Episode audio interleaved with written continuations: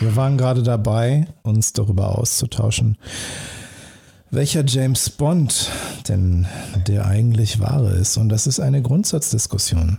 Ist es Sean Connery? Für die Traditionalisten ist es Roger Moore. Für die charmanten Humoristen ist es Timothy Dalton. Nein, ist es nicht. Nein, definitiv nicht. Sorry, Timothy. Leider nicht, leider nicht. George Lazenby wird hier gar nicht erwähnt an dieser Stelle. Unter ferner We liefen. wegen der einen Folge. Ja, Naja. obwohl die ja jetzt für Storytelling auch schon ganz spannend war. Ja, aber wiederum aufgegriffen wurde durch die Reihe mit Daniel Craig. Ich glaube tatsächlich, dass das auch viel damit zu tun hat, wie du groß geworden bist und auch wann. Absolut. Ne, Also bei mir war das zum Beispiel so, dass als ich in dem Alter war, wo ich James Bond sehen durfte, war das Roger Moore. Dito. Und das ist so verrückt, da war Sean Connery für mich ein alter Mann. Richtig. Heute denke ich mir, wenn ich mir dann wieder Filme von John Connery so aus den 90ern und so anschaue, dass ich denke, für so einen alten Sack.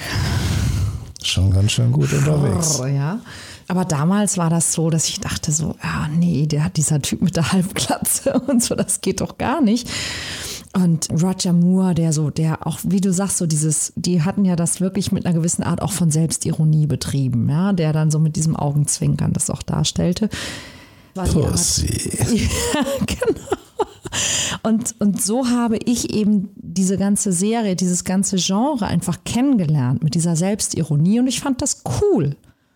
So kamen wir ja eben drauf. Ne? Das, das hat einfach auch Maßstäbe gesetzt, als in Casino Royale Daniel Craig an dieser Bar saß und sie fragten ihn geschüttelt oder gerührt und er sagt, sehe ich aus, als ob mich das interessiert. Es geht ja oft in Filmen darum, dass man versucht, eine, eine Szene zu finden, die einfach zeigt, wie ist dieser Mensch drauf. Es gibt ja viele Filme, viele Serien, in denen ein Protagonist ein Role Model ist, weit über die Rolle hinaus, also ein bestimmtes Rollenbild, ein bestimmtes Ideal verkörpert, das sicherlich auch soziokulturell einen Impact hat. Und bei James Bond ist es ja dadurch, dass es eine Serie ist, schon sehr interessant zu beobachten, weil ja auch eine Veränderung der Rolle und des Rollenbildes stattfindet.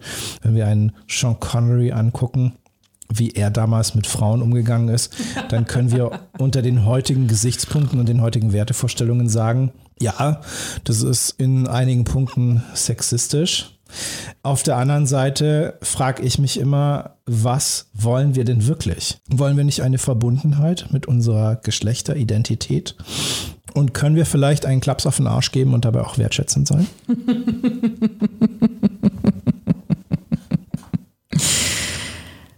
Ja. Und Gute Antwort. ein eindeutiges Jawohl. Ich glaube, dass wir in dieser ganzen Diskussion um Gleichberechtigung und Gender und so weiter manchmal auch vielleicht ein bisschen übers Ziel hinausschießen und uns einfach fragen dürfen, worum geht's da? Ich kann es, wenn ich jetzt zum Beispiel mich betrachte, ein paar Dinge sehen, wo ich sage, ah, interessant. Also zum Beispiel, ich habe meine Mutter als starke Frau erlebt, was tatsächlich nicht so ist. Meine Mutter war hart. Und das sehe ich auch in meiner täglichen Praxis immer wieder, dass ich Frauen sehe, die von außen betrachtet stark wirken, sich aber nicht so fühlen, weil sie sich die Stärke eher von Männern abgeschaut haben, weil ihnen wirklich starke weibliche Vorbilder fehlten, sich diese vermeintliche Stärke von Männern abgeschaut haben und dann ein starkes Auftreten haben, ein großes Auftreten haben und dann aber eher hart sind und sich aber eben nicht stark fühlen und sich sehr, sehr, sehr sehnen nach einem Mann, bei dem sie auch mal in Anführungszeichen schwach sein können, loslassen können, sich anlehnen können, den aber häufig nicht finden, weil die starken Männer, also die Männer, bei denen man sich anlehnen könnten, kein Interesse haben an einer Frau, die ihnen vermeintlich suggeriert, dass sie eher mit ihnen konkurriert und dass man ihnen sowieso nicht das Wasser reichen kann. Und das ist ein Problem, dem ich öfter begegne, dass ich mit Frauen zu tun habe, die eben stark wirken, sich aber gar nicht so fühlen und eine ganz, ganz große Sehnsucht haben, die aber nicht zeigen. Und so ging es mir tatsächlich auch eine ganze Zeit lang, dass ich dachte, ich verrate die Werte der Gleichberechtigung und der Emanzipation und des Feminismus. Ich hätte niemals rosa oder pink getragen, bis ich irgendwann bescheuert, war ich glaube ich 27 oder so, war ich auf einer Party und es wurde kalt und eine Freundin lieh mir ihren Schal und dieser Schal war pink und ich so, oh, naja, aber es ist kalt. Und jemand hat mich fotografiert und ich habe dieses Foto gesehen und festgestellt, dass mir pink wirklich gut steht. Und ich dann einfach mal mir überlegt habe, wie bescheuert ist das eigentlich, eine Farbe abzulehnen, weil sie mit irgendwas assoziiert. Also ich meine, wenn es daran scheitert, dann stimmt doch mit mir irgendwas nicht. An dieser Stelle, auch wenn du es nicht sehen kannst, Nina Deißler trägt heute rot. Schwarz ja. und rot. Und ich mag diese Farbkombination. Und völlig abgesehen von irgendwelchen Genderrollen steht es dir fantastisch. Dankeschön. Ausgesprochen ausgetrunken der Podcast für souveränes Auftreten mit dem Rampen-V. Und das bin ich. Mein Name ist Dr. Thomas Akokulis und ich bin der Rampen-V und heute zu Gast Nina Deißler, eine Frau, die Menschen hilft, den Partner zu finden, der wirklich zu ihnen passt. Und das geht nicht etwa durch irgendwelche ganz simplen Flirt-Rhetorik-Tricks, sondern es geht darum, dass man sich selbst erkennt, sich selbst liebt und darüber zu einer Identität findet, die dann die Möglichkeit bietet, denjenigen oder diejenige zu finden, die wirklich oder der wirklich zu einem passt. Und damit eine Basis zu schaffen für eine wirklich fundamentale Beziehung. Und das, was man daraus macht, ist im Endeffekt dann die nächste Herausforderung. Lebensaufgabe, ne? Mm, total. Und weißt du, das ist ja auch, das habe ich auch mal von jemandem gehört, der sagte, ja, also worauf es ja letztlich ankommt, ist Selbstliebe. Wenn du, wenn du Selbstliebe hast, dann hast du eigentlich, also das ist es. Und dann habe ich so drüber nachgedacht und habe ich gesagt, naja, weißt du, Selbstliebe ist nur die halbe Miete. Du musst die anderen schon auch mögen. ja, das ist so ein bisschen, ja, so, weißt du, mir kommt es halt sehr auf Selbstliebe an. Dann gehen bei mir schon die Lampen an von wegen Richtung Narzissmus. Ne? Ähm, ja, und das, und das finde ich dann wiederum auch schon fast schade, weil ähm, dass, dass äh, viele Menschen tun sich tatsächlich schwer mit der Selbstliebe, weil sie eben auch denken so, ja, es ist narzisstisch oder es ist, ich will nicht arrogant sein oder ich bin dies und das. Hey, was heißt das eigentlich? Ja, für mich heißt Selbstliebe, dass ich mich so behandle, wie ich erstens einen guten Freund behandeln würde und wie ich zweitens von einem guten Freund behandelt werden möchte. Punkt, das war's. Sehr schön. In dem Moment, in dem ich mir wirklich ernsthaft die Frage stelle, ob mein Verhalten vielleicht nicht Selbstliebe ist, ich glaube, in dem Moment ist schon eine gewisse Problematik, die mir signalisiert, ich kann mal bei mir gucken, was da gerade nicht stimmt. Mhm. Weil wenn ich mit mir, meinen Bedürfnissen, meinem Leben, das, was ich im Leben erreichen möchte, wie ich mir das vorstelle, wertschätzend und liebevoll umgehe, dann brauche ich mir diese Frage gar nicht stellen. Dann weiß ich nämlich, dass ich für mich sorge, Selbstliebe ist nämlich eine Folge von Selbstfürsorge und dann erreiche ich das auch. Nur die meisten Menschen denken, naja, Selbstliebe hat was mit Bestätigung zu tun. Aber das ist leider nicht der Punkt, weil dann wird es narzisstisch. Naja, und das Verrückte ist ja, gehe ich mal in die andere Richtung, dass viele Menschen sich schwer tun mit Selbstliebe. Und das Argument, das ich bekomme, ist wirklich, naja, es ist ja auch ganz schön schwer, sich selbst zu lieben. Man kennt sich ja so gut. Voll nicht. genau, Prost erstmal. Was für ein Klang. Herrlich. ich liebe es. Der passt übrigens noch besser zu der Schokolade. Mhm, deshalb haben wir jetzt auch beständig den Mund voll. Ja, es ist einfach. ist egal. Da bist du jetzt durch. Ja, es ist schon okay. Wir haben ja davor überlänger produziert. Dann passt das jetzt auch, wenn wir jetzt ein bisschen schmatzen. Weinerlich. Darauf trinken wir was. Und weinerlich passt, ja. Weinerlich. Herrlich. Genau das, genau das. Ach, cheers. Hm.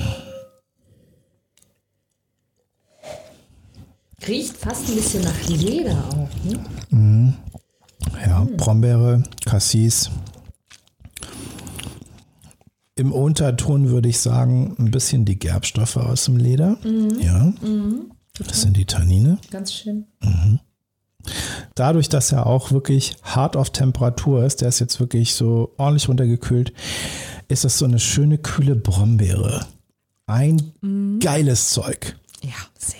Montes Angels Selection, eine Cuvée aus Cabernet Sauvignon und Carmenère aus dem Jahr 2018 mit 14,5 Volumenprozent. Und das Zeug ist furztrocken, Restzucker von 2,5 Gramm, Säure von 5,3, wobei ich finde, dass er gar nicht so wahnsinnig trocken wirkt. Die Frucht ist sehr präsent, die ist sehr schön rund. Klar, der ist nicht süß, das ist nicht zu erwarten. Der könnte aber eine Ausgewogenheit bei einer Säure von 5,3 könnte eine Ausgewogenheit haben. Und dass er so wenig Restzucker hat, das ist ja schon fast Low Carb, was wir hier trinken. Ne? Fast, ja, tut nicht weh.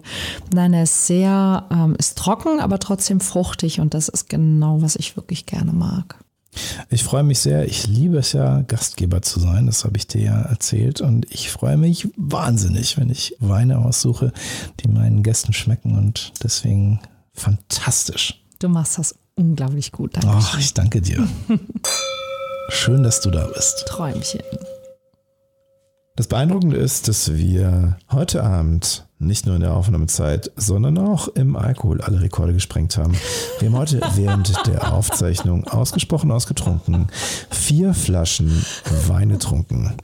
Und das ist ein neuer Superlativ. Das gab noch niemanden vor mir, der mit dir vier Flaschen Wein getrunken hat. Nicht während der Produktionszeit. Traurig, Tja, traurig, traurig. nicht solange die Produktion nicht abgeschlossen war. Insofern ist das schon ein herausragendes Ergebnis. Hattest du vor mir schon mal Hessen im Podcast? Südhessen? Wahrscheinlich nicht, ne? Nee, Ja, man merkt das gleich. aber Ostwestfalen. Ja, aber Ostwestfalen saufen ja aus Kummer. Südhessen saufen ja aus Lebensfreude. Das ist ein Unterschied. ja, okay. Da hast du noch nicht mal einen Jingle für, ne?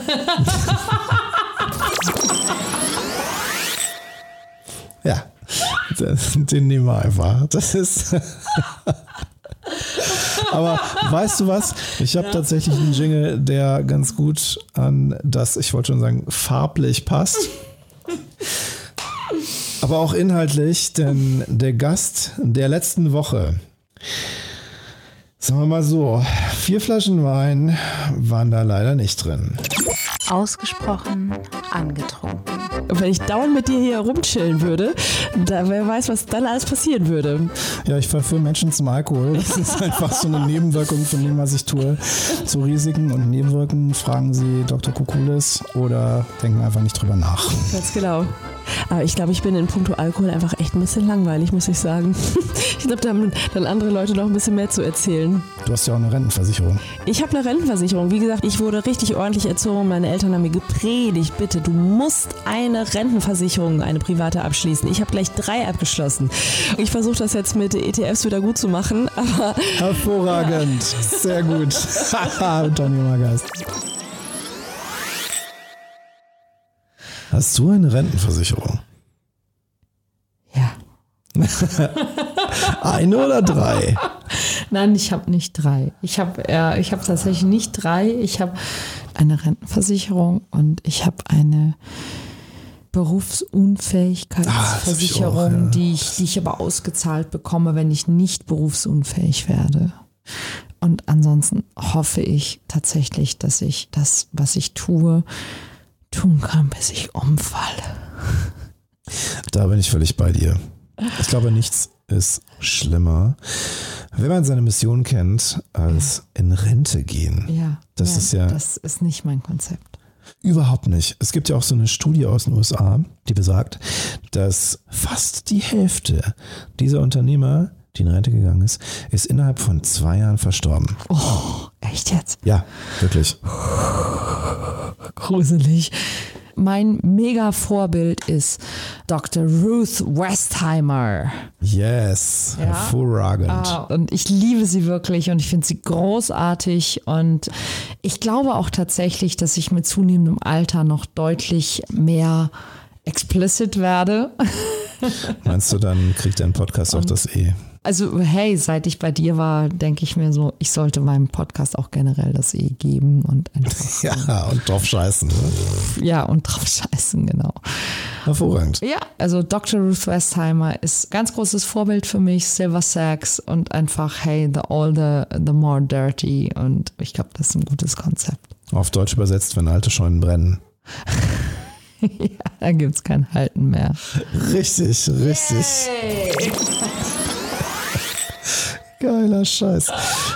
Großartige Persönlichkeit und ich glaube, eine Person, zumindest in meiner Wahrnehmung, die auch wirklich was für sexuelle Revolution getan hat und zwar nicht auf einer Ebene, die einfach oberflächlich ist, sondern wirklich mit einer Auseinandersetzung gedient hat oder für eine Auseinandersetzung gesorgt hat, die eben darüber hinausgeht, was wir jetzt so auf Social Media sehen, auf Instagram sehen, sondern wirklich gezeigt hat, hey, Menschen jeden Alters können Lust auf Sex haben und es ist völlig natürlich und es ist völlig in Ordnung. Und es ist auch völlig okay, drüber zu reden, weil es einfach ein Grundbedürfnis ist. Und, und deswegen, also es ist wie Essen, Schlafen, Atmen, so. Wein trinken. Wein trinken ist auch absolutes Grundbedürfnis. Also Maslow, unterste Ebene, steht auf jeden Fall Vino della Casa. Definitiv. ja. Ich völlig bei dir. Ja. Nee, deswegen finde ich ein cooles Bild. Also kann ich mir auch gut vorstellen. So, du als Ruth Westheimer, so in 40 Jahren sowas, ganz geschmeidig. Läuft bei mir. Läuft bei dir richtig. ja. Schön mit einem Glas Wein in der Hand. Ne? Es gibt so einen Spruch, den ich irgendwo mal gesehen habe und den finde ich wirklich ganz großartig. Der heißt, My goal is to build a life I do not need a holiday from. Ja. Weinsünden.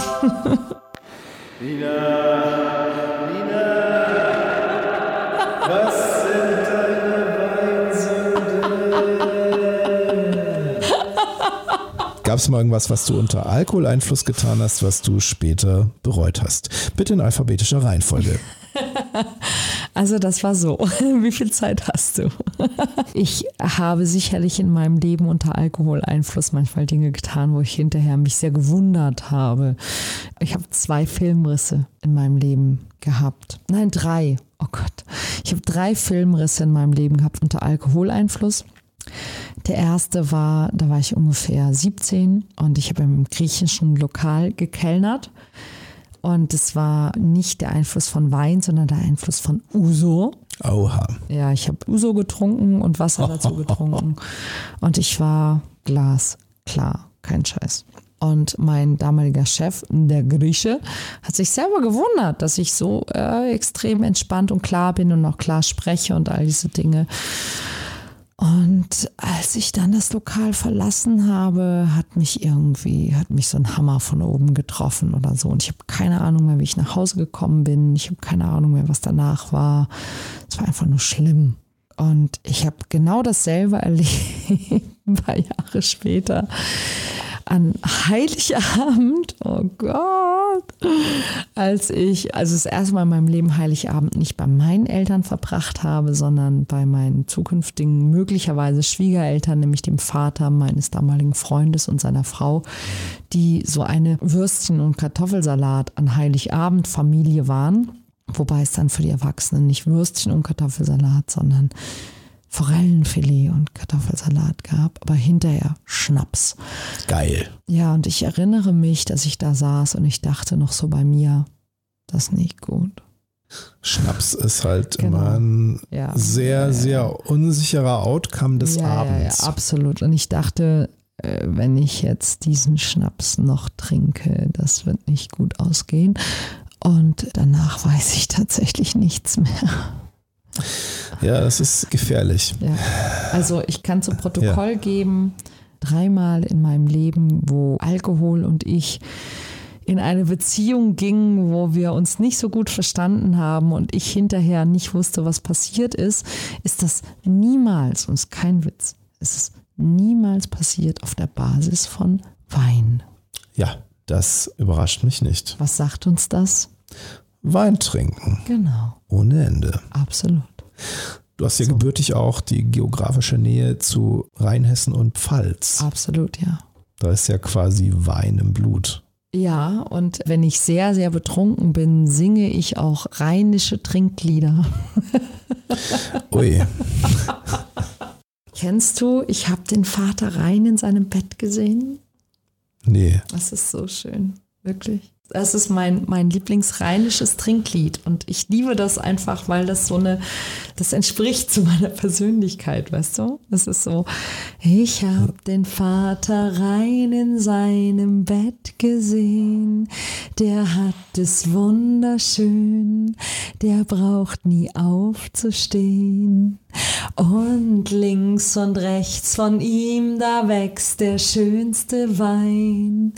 Ach, wie gern wär ich doch der Vater rein. So ungefähr. Und, äh, Hervorragend. das, das, das entspricht so meiner, meiner persönlichen Mentalität, wenn ich betrunken bin, dass ich mir so denke, ja, wie gern wäre ich der Vater rein, ja, der in seinem Bett liegen bleiben darf und rechts und links von ihm wächst der tollste Wein. Ja. Also im Sinne von rotzvoll, liegst im Suff einfach ja. und Kommst nicht aus dem Sauer und ist aber auch nicht schlimm. wunderbar.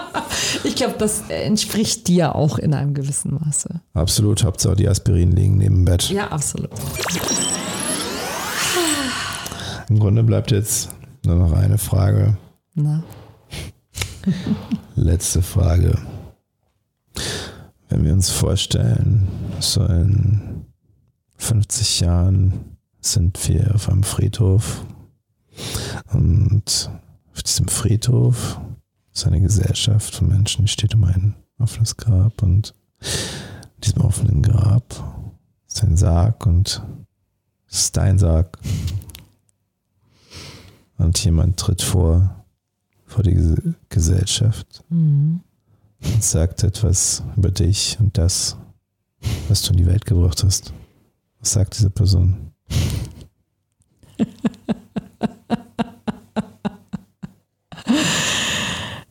Ich bin nach all dem, was wir heute Abend schon miteinander geteilt haben, fast versucht, dich zu fragen. zu sagen, Thomas, was denkst du, was sagt diese Person? Ich denke, sie würde sagen, wir nehmen heute in Freude Abschied und auch nicht Abschied, sondern wir erinnern uns an einen Menschen, an eine Frau, die Leben nach ihren Standards gelebt hat und das mit anderen Menschen geteilt hat, die etwas in die Welt gebracht hat für Menschen, die dafür bereit waren. Und für die Menschen, die dafür bereit waren, war es das Wichtigste und Schönste und Grundlegendste, was sie jemals erfahren durften. Und hat ihnen die Möglichkeit gegeben, daraufhin ihr Leben nach ihren Standards zu gestalten. Hm. Wir verabschieden uns von Nina Deißler und ihrem Weg für Freiheit. Okay. Bonusfrage. Oh je. Eieiei. Ja, erzähl. Wer bist du? Ich bin ein Mädchen, das aus unerklärlichen Gründen in einem Provinzkaff geboren und aufgewachsen ist und sich immer gefragt hat, was tue ich hier? Und es ist sehr spannend, dass ich, als ich weggegangen bin, niemand überrascht war, inklusive meiner Eltern. Dass ich immer gerne in die Welt wollte. Eines der wichtigsten Dinge, die mich, glaube ich, ausmacht, ist meine absolut unerschöpfliche Neugier auf alles, auf Zusammenhänge, auf Menschen, auf, auf alles, was ich entdecke und auch meine Lust am Genießen.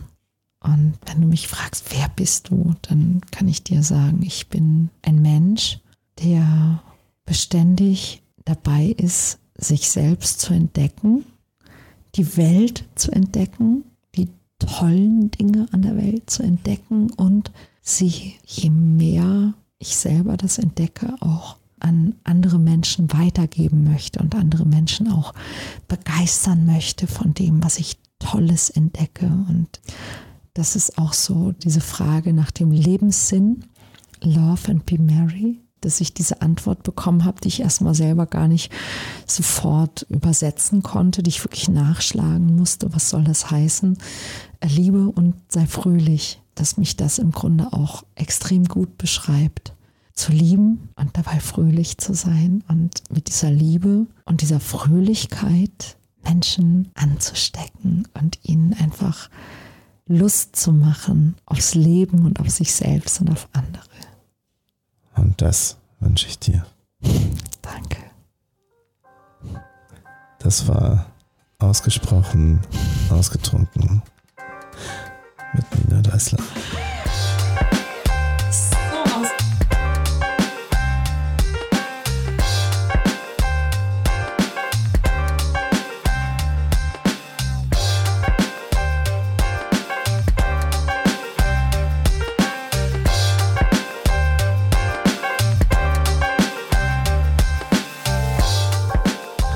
Gefallen hat und du jetzt erfahren möchtest, was Nina Deißler für dich tun kann, wie du zu einer glücklichen Partnerschaft finden kannst, damit die Basis schaffen kannst für dein souveränes Auftreten auch in deinem Business. Schau jetzt in die Shownotes, da findest du Links zu ihrer Website und ihrem Social Media.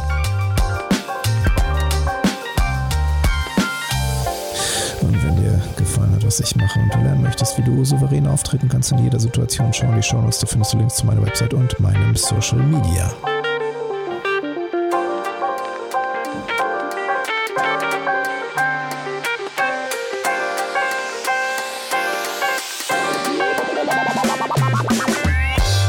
Jetzt brauche ich deine Hilfe. Wenn dir das gefallen hat, like, teile und schrei es in die Welt hinaus. Und wenn dir das richtig, richtig gut gefallen hat, dann sag deiner Mutter Bescheid. Freitag gibt es die Rückblickfolge. Da nochmal kurzen Rückblick auf die Woche mit Nina Deißler. Und nächste Woche geht's weiter. Bis dahin hast du eine Mission. Glas hoch, Luft raus. Einmal Vollgas bitte. Aber denk dran, draußen nur Kännchen. Gönn dir reichlich. Kuss daheim.